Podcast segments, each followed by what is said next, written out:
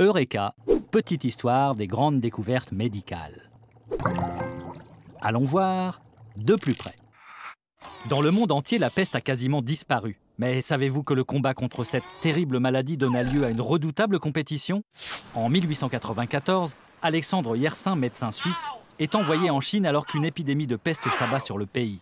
Arrivé sur place, il s'aperçoit qu'il est en concurrence avec une équipe japonaise. Les Japonais disposent d'un incubateur qui leur permet d'accélérer la prolifération des bactéries, tandis que Yersin doit se contenter pour tout laboratoire d'une hutte en bambou. Ce qui s'avère pourtant une chance, car les bactéries de peste se développent plus rapidement à l'air libre. Yersin sera le premier à isoler le bacille de la peste, qui portera ainsi son nom, Yersinia pestis. Ainsi va la science. Parfois, c'est la combativité qui permet les plus grandes avancées.